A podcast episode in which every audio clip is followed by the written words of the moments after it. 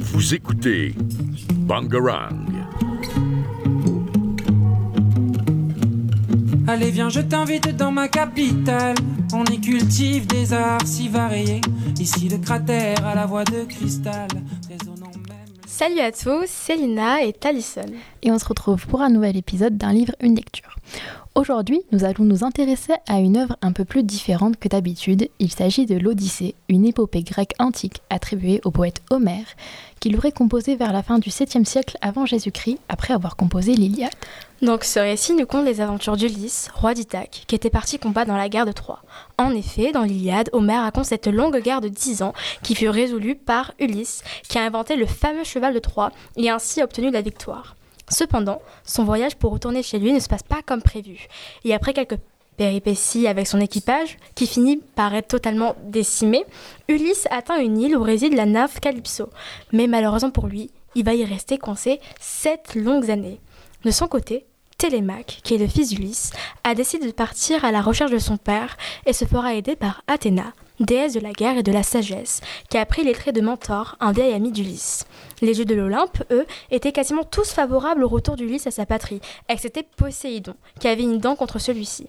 Mais ayant profité de l'assemblée des dieux des océans, Zeus envoya le messager divin Hermès convaincre Calypso de laisser partir Ulysse, et ainsi sa longue captivité prit fin. Ayant pris la mer sur un radeau et après 17 jours, le héros échoue en, en Phéacis, où il est recueilli par Nausicaa, euh, la fille du roi là-bas. Il raconte donc ses nombreuses péripéties afin d'avoir été un prisonnier de Calypso. Euh, avant d'avoir été un prisonnier de Calypso, excusez-moi.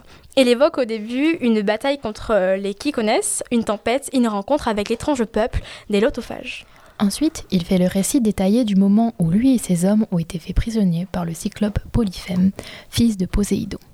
Ce monstre terrible vit sur une île avec ses moutons et dévore un marin chaque soir. Ulysse imagine alors une ruse pour s'échapper, celle de s'attacher au ventre des moutons pour sortir de la, grotte du cyclope. Après l'avoir aveuglé, il s'enfuit et Polyphème, fou de rage, invoque son, père Poséidon, qui lui promet vengeance. Il narre ainsi des, épisodes plutôt connus, comme avec la magici- magicienne Circé ou sa mésaventure sur l'île du Soleil.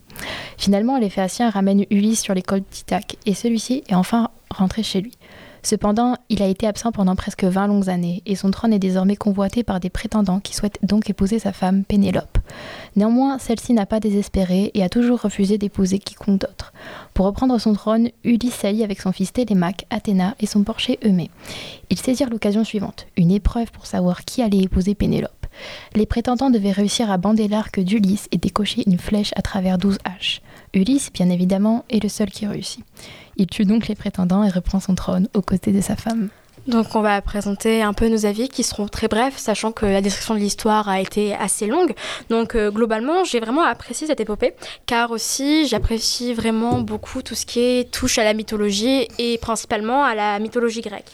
Donc bien évidemment, j'ai pas grand-chose à dire sur cette épopée, tellement qu'elle est connue, mais je commence quand même, je Pardon. Je recommande quand même euh, vivement à la lire. Donc ce texte a inspiré quand même de nombreux livres actuels et reste un texte fondateur de la littérature. Donc euh, que je t'en pense ou Euh, euh, je suis totalement d'accord avec toi. Je pense que c'est une lecture à faire pour approfondir sa culture personnelle. Oui, et comprendre aussi la littérature de maintenant. Donc Oui. si tu veux, on peut présenter nos citations, donc je te laisse commencer. Merci. Alors la mienne est Il est si peu d'enfants à égaler leur père, pourtant qui peuvent moins, combien peuvent peuvent peuvent, plus J'arrive même pas à plier.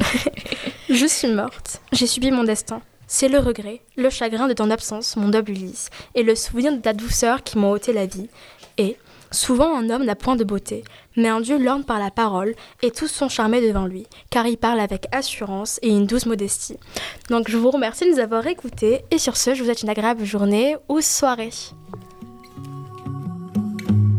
Vous écoutez Bangarang. Allez viens je t'invite dans ma capitale. On y cultive des arts si variés. Ici le cratère à la voix de cristal. Résonnant même